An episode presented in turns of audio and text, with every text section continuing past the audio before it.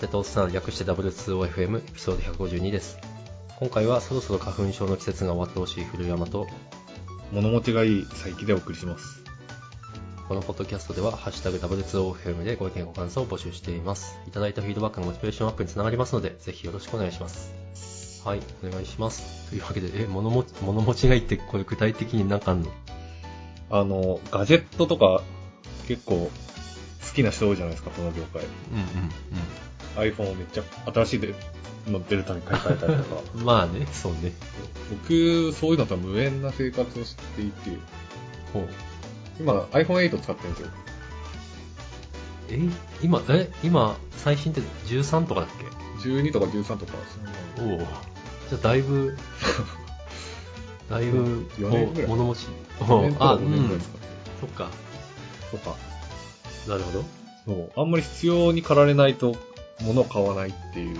ああんまり必要に駆られないってことは、あ、うん、うん。あんまり壊れないってことだから、物持ちがいいっていうことかな。あー素晴らしい。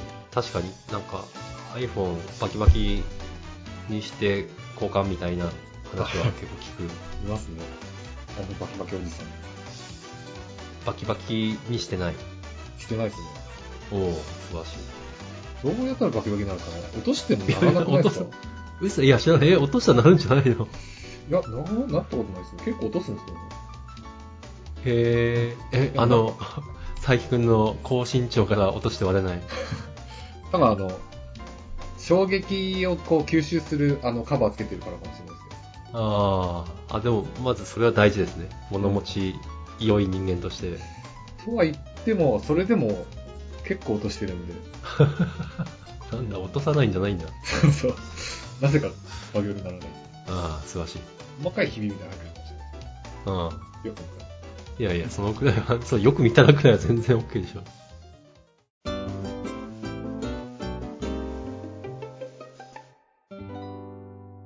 まあまあ、ちょっと待ってください。はい。じゃあ、ちょっと冒頭トーカスのくらいで、まあ、えっと、今回は、結構離れたサブカル会ということで、はい。最近消化しているサブカルを佐伯くんにお聞きしようかな。サブカルあんま消化してないんですよね。映画見るぐらいで、たまに。多分映画っていうか、いいんじゃないですか？まあそっか。そうか、映画はサブカルというよりもメインカルチャー、そうそうね。はい。まあいいですよ、メインでも。はい。うん。まあ、今コンテンツ多すぎて、何がメインなのかっていうのはよくわかんないですけどね。ああ、確かにね。うんいい、いいことだと思いますよ、でも。うん。最近、昔は。ううんん。どうぞどうぞ。昔は。昔は？いや、昔は同じコンテンツしかなく、うん。みんなが同じコンテンツを消費するといううん状況だったんで、それよりは各人がそれぞれに合うコンテンツを消費できるうん。という意味でいいと思います。だそのクラスターに分かれるじゃないですか。やっぱりその、そうね。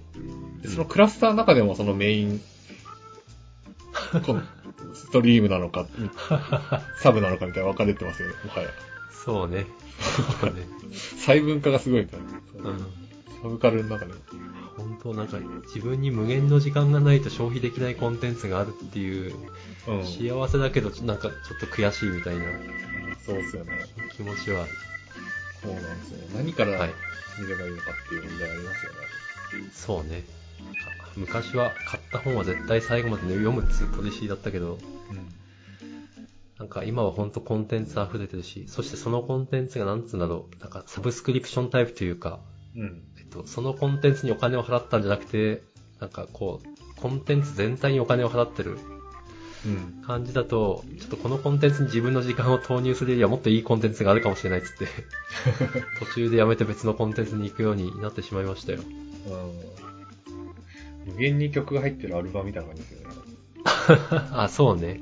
アル。バムを買ってるけど、なんか、うん。一つ一つの曲は大事にできないみたいな。うん。あそうね。それ、まあ、ある意味悪い面としてそれがあるかも。うん。いや、まあ、本当自分に合ったものを極限まで探しに行けるという意味で、いいと、いいと思い、思いたい。はい。誰かが作ってるはずっていう。うん、大そうそうそうそう。うん。万人向けではなくても、俺向けであるみたいな。ね。はい。そんな中、そんななんか中あんま、りコンテ、ンツは消化できてなくて、はい。割と仕事が忙しいっていうのもあるんですけど、おうなんかその、気力、き気力が、はい。まあ必要だな、みたいなコンテンツを消化する。ああ、コンテンツを消化するにもね。そうですね。わかります。でまあちょこちょこネットフリックスとか見てるんですけど、はい。その中で、最近というか、まあちょっと、まあまあ前なんですけど、なのが。はい。多分ネットフリックス限定かな、これ。あの、オキシジェンっていう作品が面白かったですね。なるほど。どんなお話ですか？これはですね、基本的にあの、すごい閉鎖空間の中だけのこう、話なんですけど、ほう。女の人がこう、医療用ポットみたいな、すごい閉鎖空間にずっと閉じ込められているっていうだいぶ。だいぶ閉鎖されてる。そう。で、なんかその、わかんないんですよ。あの、女性が自分が今どこにいるかとか、なんでこの医療ポットみたいなところに入ってるかとか、おおで、それでこうなんか、焦ってくるんですけど、な、なんなんだこれはみたいな。で、その、酸素メーターみたいなのがあって、はい。それがどんどん減っていくっていう。嫌だな。怖いな。で、その、外の人に助けを求めても全然誰も答えてくれないし、外が全然見えないみたいな状況で、えー。で、その酸素量だけが見えるんですけど、それは。うんそれだけはどんどんこうずっと。嫌だな感じちょっと待ってこれ、これ、なん、どのくらいの長さの尺の作品なんですか？でえーっと、2時間ぐらいじゃないですかね。わあ、そ、そ、その状況2時間。あまあ普通の長さな気がします。ああ、なるほど。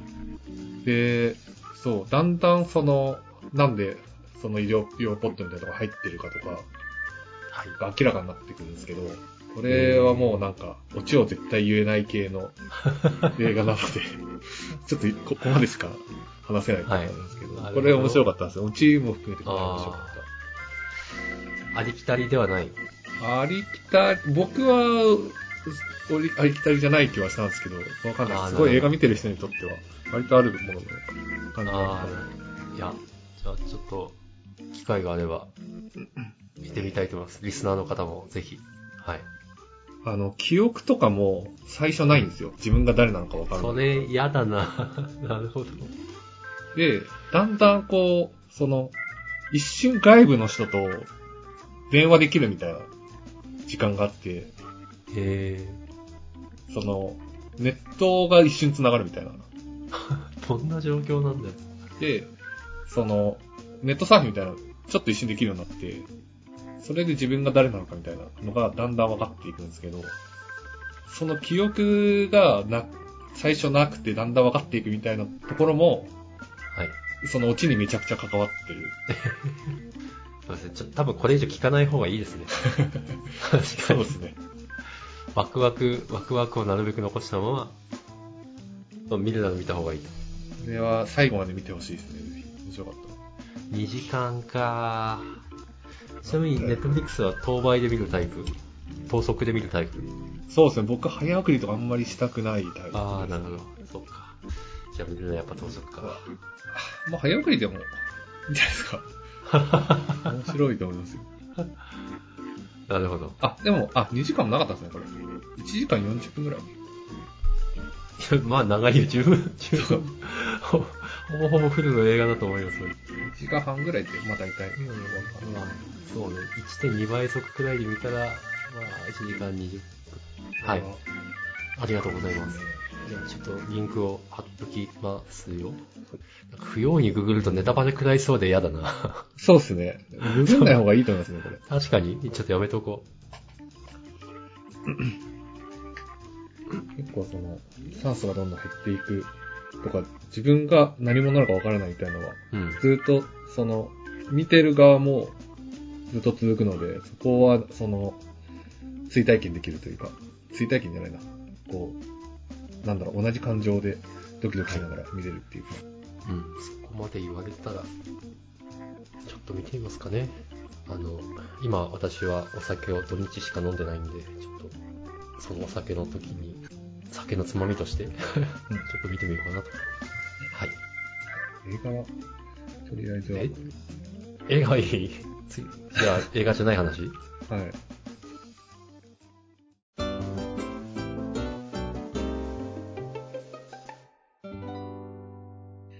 ちょっと最近、あの、引っ越しの準備というか、まあ、してまして、ほう。部屋決まって契約したんですが、あ、もう、じゃあ、引っ越し秒秒読みな。再来週ぐらいにはもう多分。変わってると思うんですけど、ちょっなんとあまりにもめん、その部屋探しから何からめんどくすぎて、うんざりしてるっていう。そうですか。どんなところが、まあちょっと、まず、あの、まあ不動産屋が信用できないって言ったらあれですけど、そうね基本的には、あの、なんだろう、こう、借り主側に立たないじゃないですか。不動産屋って。まあ貸仲介、主側っつうのかな立つんだったら。その、そうですね。仲介業者、うん。あの、基本的にその、借りる側からたくさん金取ってやろうっていう感じじゃないですか。まあ、そうですね。まあ私も何度か引っ越ししてきましたけど、あの、部屋を探した時にもうこの部屋埋まりそうなんですよっていう言葉を聞かない部屋はなかったないですよね。思。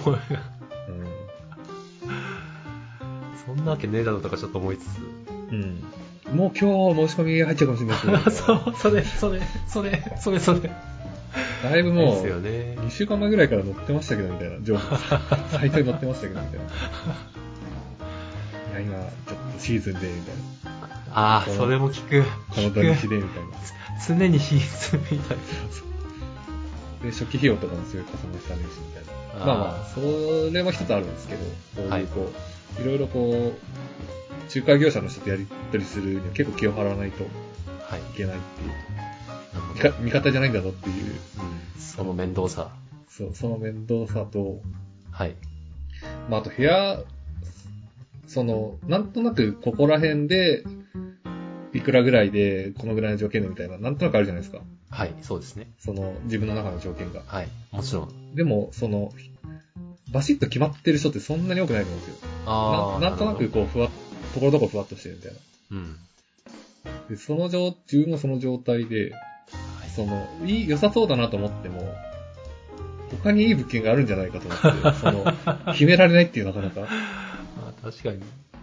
まあ、都内ですよね。来ないですね。私、都内はそんなことないけど、なんか都内ってほんと無限に物件ありそう。うん、そうなんですよ。もっといいとこあるんじゃないかって常に思っちゃって、だろうね。で、もう申し込み入っちゃって、だ その繰り返しですね。なるほどね。でも、その中で決めた、決めたんですね。決めました。もうちょっとこれ以上出ないなっていうとこあったんで、決めちゃいました。頑張った。そうですね。で、一応なんか、その、更新の時期だったんですけど、今住んでるところ。あ、なるほど。で、その更新をしないようにして、そこから、まあ2ヶ月前通知なんですよ、今のところ、その、決まりが。2ヶ月前、あー結構前更新の2ヶ月前にうん更新するかどうか決めなきゃいはい。けない。で、もう更新しないって言っちゃったんで、はい。あ、もう絶対出なきゃいけない。そうそう、決めなきゃいけないっていう。はい。なんで、そのストレスもずっとあったっていう。ああ、それは微妙。確かに地味に結構なストレスになりそう。うん。その、いいとこあっても、うん他にいいとこあるんじゃないかっていうのと、とはいえ決めなきゃいけないっていう、その、板挟みみたいな。なんか本当コンフリクトしてる そうそうそう。なるほどね。感じで、なんか、その、で、まあ、決め決めなきゃいけなそうだし、仲介業者とかも、その、なんだろう、取ったくられないというか、ちゃんとその、気張って交渉しなきゃいけないとか、はい。まあ、それが、その、それ自体がっていうよりは、なんかそういうその不安要素みたいのがずっとある状態で仕事とかするっていうのが結構しんどいですよね。そのなるほど、ずっと引っかかった状態で。っうん。ていうので、ちょっと、あの、ちょっと、割とストレスがあったっていうか、そういうのお含めて。面倒だなって。あ。っていう感じでしたね、ここ、1、2ヶ月ぐらいは。なるほど。ちなみに今いる部屋はどのくらい住んでたんですか？今4年、1回更新、2年うん。ちょっとの更新で1回更新して、なあので2年、丸2年ぐらいですね。あ、なるほど。あ、ま、丸4年です。まだ4年。うん。まあまあまあですね。なるほど。うん。いい時期か。確かに賃貸ならそんな一箇所に住み続けなくてもいいし。うん。いや、ちょっと飽きてくるんですよね、やっぱりその、飽きてくる。街が。あ、街に部屋、うん部屋と部いうより街屋、部屋も飽きますね。ああ、なるほどね。部屋はまあでも模様替えとかできるんで飽きたら、うんあれなんですけど、うん街は模様替えができないんで、街か。なるほどね。そうなんですよね。それは大事ですね。うん飲み屋とかも、だいたい顔見知りになってくるみたいな。ちょっとそれは飽きていったな、みたいな。なるほど。まああともうちょっと都心寄りがいいとかいろいろあって、うん。引っ越したっていう感じですね。まあいいですね。じゃあ、なんかいろいろ、いろいろ新規って、そうですね。またおなじみ、馴染みの店を作っていくと。うん。飲みに行っていいのかな、今。普通にちょっと行ってるんですけど。もういいでしょ だって、あの、まん延防止も、まあそうですよね。うん。いいとまあ、思います。3, 3回目打って、まああと3ヶ月ぐらいは大丈夫かな？あ、3回目もう打ったんだね。はい。この間打ちました。いいですね。それも1ヶ月前ぐらいかな。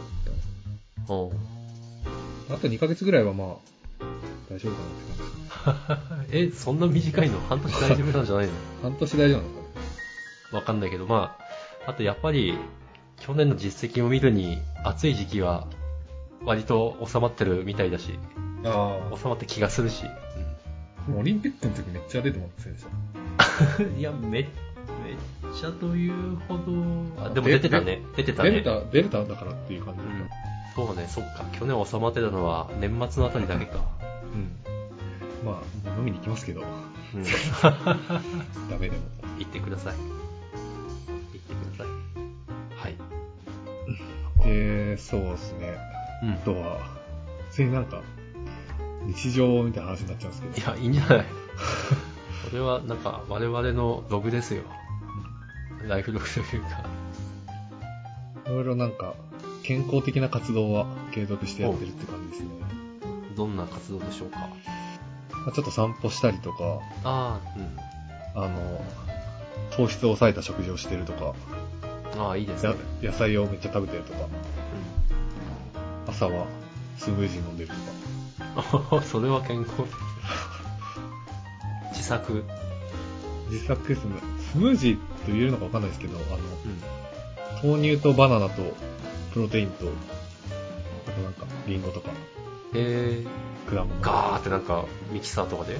そうですね。スムージー用のミキサーを買ってえー、いいね。なんかビタミン、ミネラル朝取るといいみたいなの聞いたんで、うん。果物朝取ってみたいな。あと、タンパク質みたいな。タンパク質大事ですからね。大事ですね、タンパク質。うん。なんか、割とあの、うん健康診断も、あの、オール A だったんで、おお !30 代に突入したはい。サイ君がオール A。オール A でした。素晴らしい。効果出てました。これは素晴らしいですね。ちゃんと健康的ですね。これはちょっと継続したいなって感じ。そうですね。大体30になった時に人、人並み来るんですけど、健康が。うん、そう、それが怖かったんですよ、ずっと。なるほど。わかりやすく太るっていうのも聞いてたんで、ちょあっあ、ああ、そうね、と。そうね。絶対それだけは避けたいなと思って。できてますよ。ちゃんと避けられてますよ。ちょっと続けたいですね、これは。うん。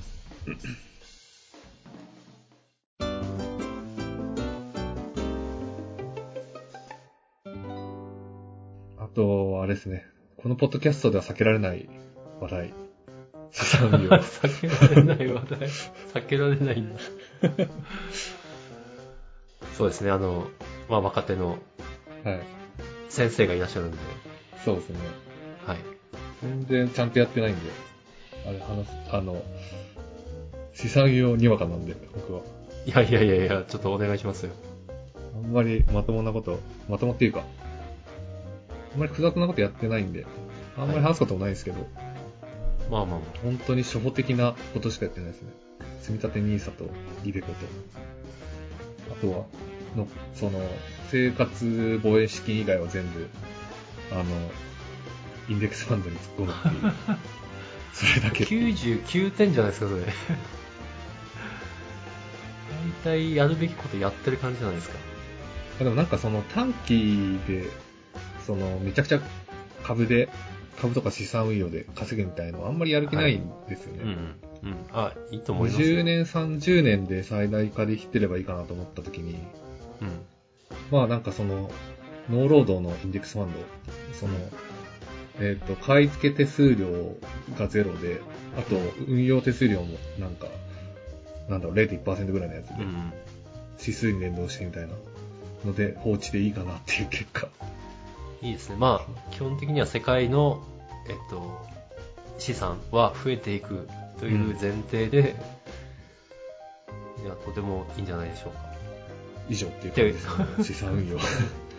いや、あの、なんか俺な、今なんか謎の上から目線な感じでしたけど、私何もできてないんで、あの、素晴らしいです。素晴らしいと思います。今度脳みそ使ってないですからね、この関しては。いや、ほんとこういう、そう。なんかそれ、それがいいんじゃないですか。だからこういうのはす、すべからなくコスパなんで、うん。なんか稼いでてもそこになんかめちゃくちゃ労力を使ってたら、そう。本当にそれはコスパいいのかみたいな。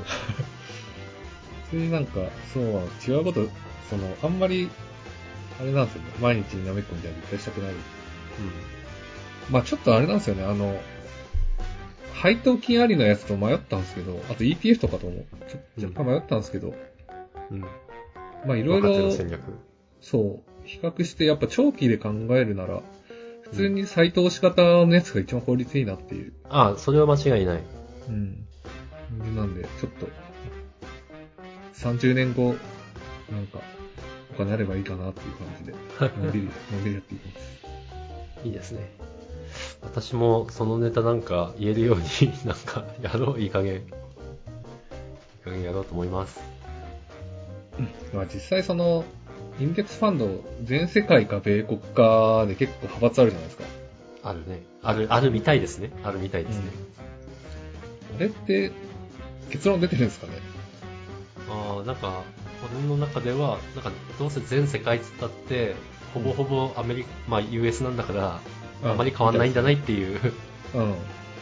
私の中ではそういう話になってます。その振れ幅が大きいのは多分、米国一本の場合なんうん。で。で、その、アメリカがやばくなった時の、ダメージが小さいのが多分全世界ってことなんですかね。うん。うん。で合ってますかね？適当にと思いますって、なんか私が言う資格もあんまないですが、合ってると思います。そう、それもちょっと迷ったんですよね。なんか全世界かアメリカかで。ここはもうなんかアメリカずっとこれからも勝つだろうと思ってアメリカにしちゃってるんですけど。うん。あ、な、なん、なんだろうな、時々、あの、リーマンショックみたいなことはきっと起きるんだけど、うん30年単位とかで見たら絶対上がってんじゃないですか？そうですね。うん。そうなんですよね。あまあ、なんかそういう暴落が来ても慌てて騒がず、いうん。いんじゃないですかね、って思う。あれ、その、とはいえ、マネーフォワードと連携してるんで、はい。結構あまの、資産の上下がやっぱあるんですよ。あれなんとかしたいなと。どうしても見ちゃう。あれ、フォワードをアインストールする？連何のために使ってんだけ？ど。インデックスファンドをやるんだったらあんま連携しない方がいいかもしれないですね。あその総資産がど、その、めっちゃ上がったりめっちゃ下がったりっていうのはやっぱあるんですよね。ーこの間まではすごい下がってたんで、うん。なるほど。あ、なんか、めっちゃ少なくなったなみたいな。ああ、見たくない。それ見たくないね、確かに。30年とかので考えてやってるけど、その毎日結構見ちゃう気になって。見ちゃってましたが。そう。見、見たくないけど、見ち、なんか、入ってきちゃう？そう。入ってきちゃう。なるほど。外すしかないですね。まあね、フォワード対象から。うん。外した方がいいですね、あれ。やっぱあれ見えちゃうと、めっちゃ暴落した時にやっぱり不安になる人結構いると思いますよね。それが、その、なん、その、なんだろう、頻繁な売買が、長期分散投資においては、ちょっと、あれなんで、うん。やり方として、やり方っていうか、一番やっちゃいけないことだと思うんで、そうですね。ちょっと考えたいですね、対策を。ちょっとそういう話できるように本当、投資しよう。しよう。はい。なんかもうこの話で いっぱいいっぱい。ないですか？まあ、ですね。じゃあ私の話はいいか。ちょっとオフレコで、後でそうですね。はい。じゃあ今回はこの辺で。はい。はい。じゃあどうもありがとうございました。ありがとうございました。